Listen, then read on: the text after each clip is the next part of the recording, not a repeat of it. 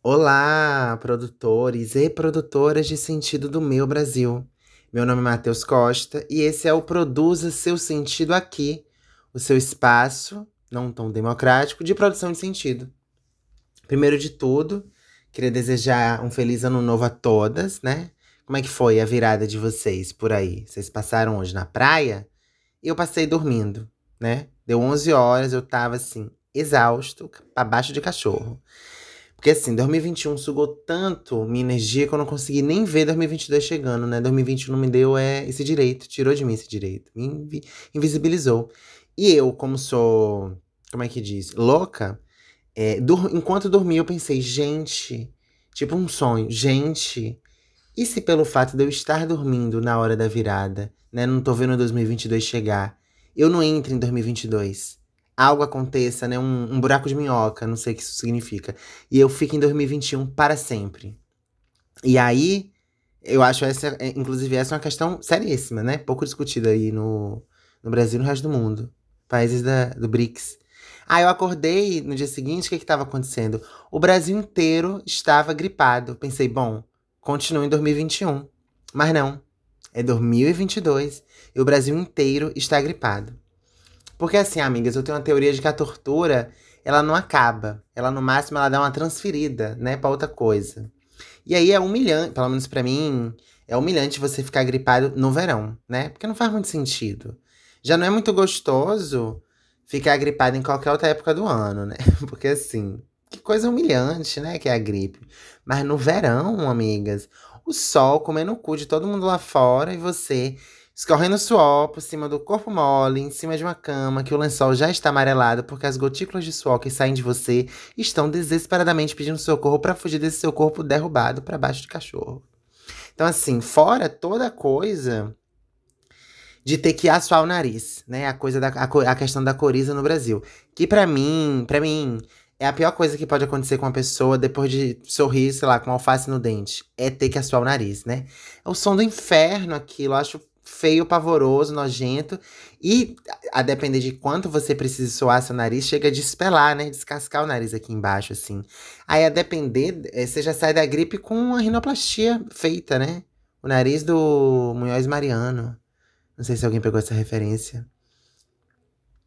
Enfim, a gente agora tem aí um surto de H3N2, que é um surto dentro de um revival do surto da Covid-19, porque eu não sei se vocês sabem, e eu detesto.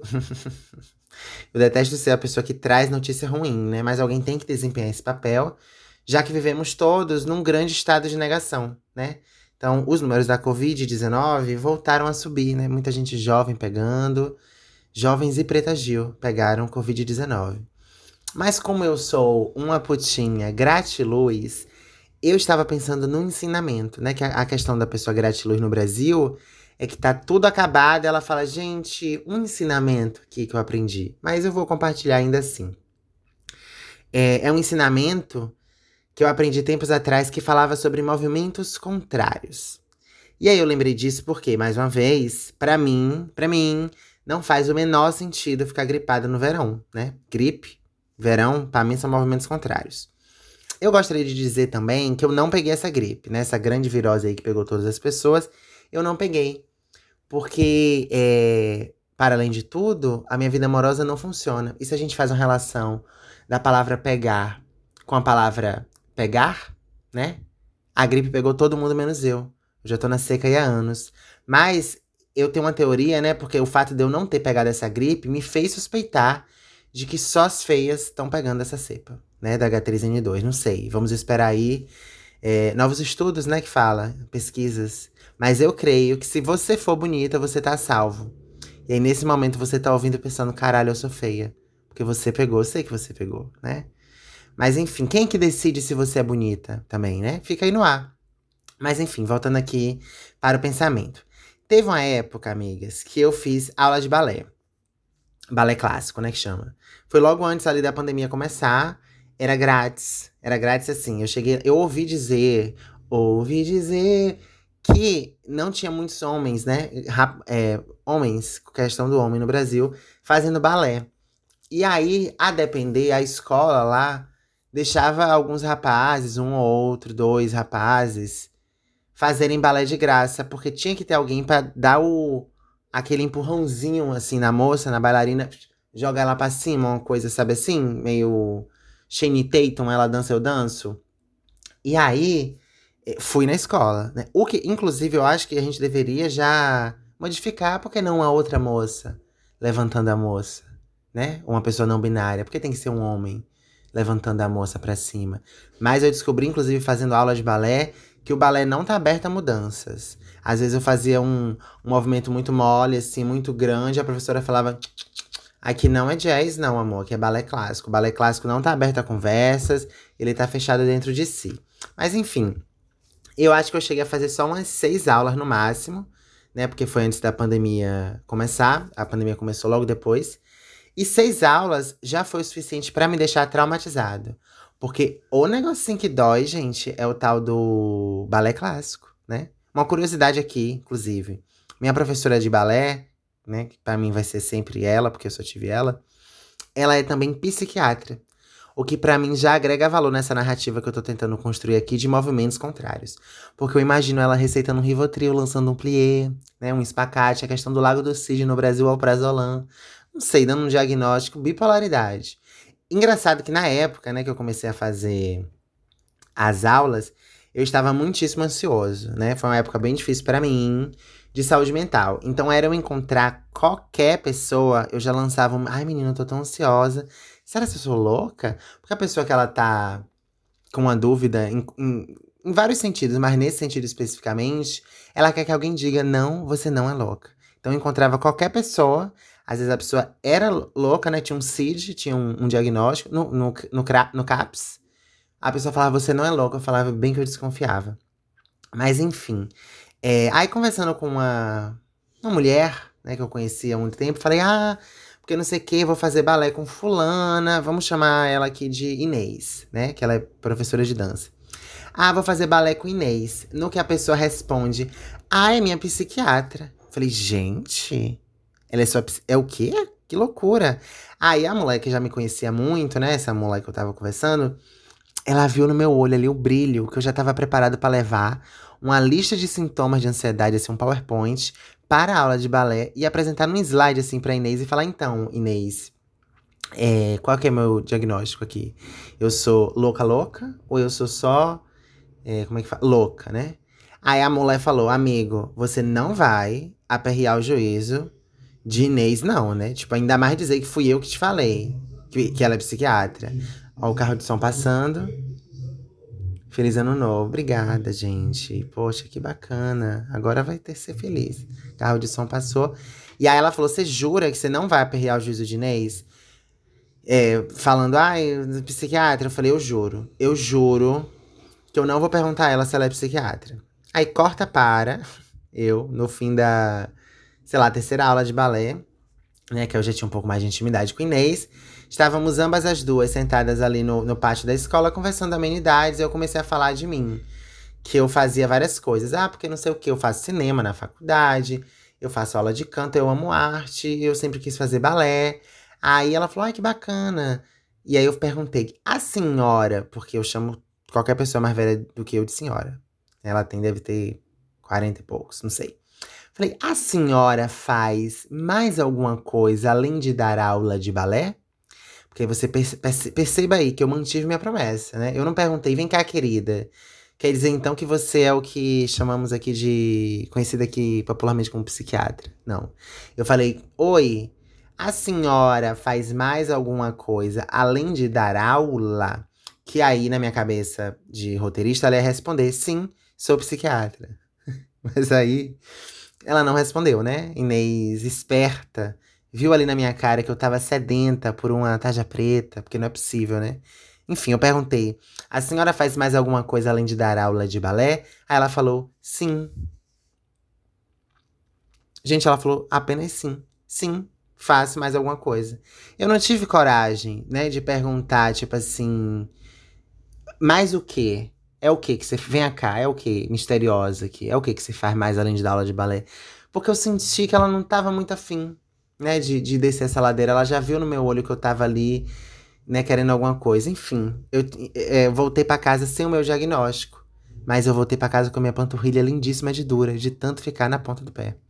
Mas enfim, voltando aqui ao que eu tava querendo falar, né? Que é ensinamento sobre movimentos contrários, o carro de som tá descendo a ladeira.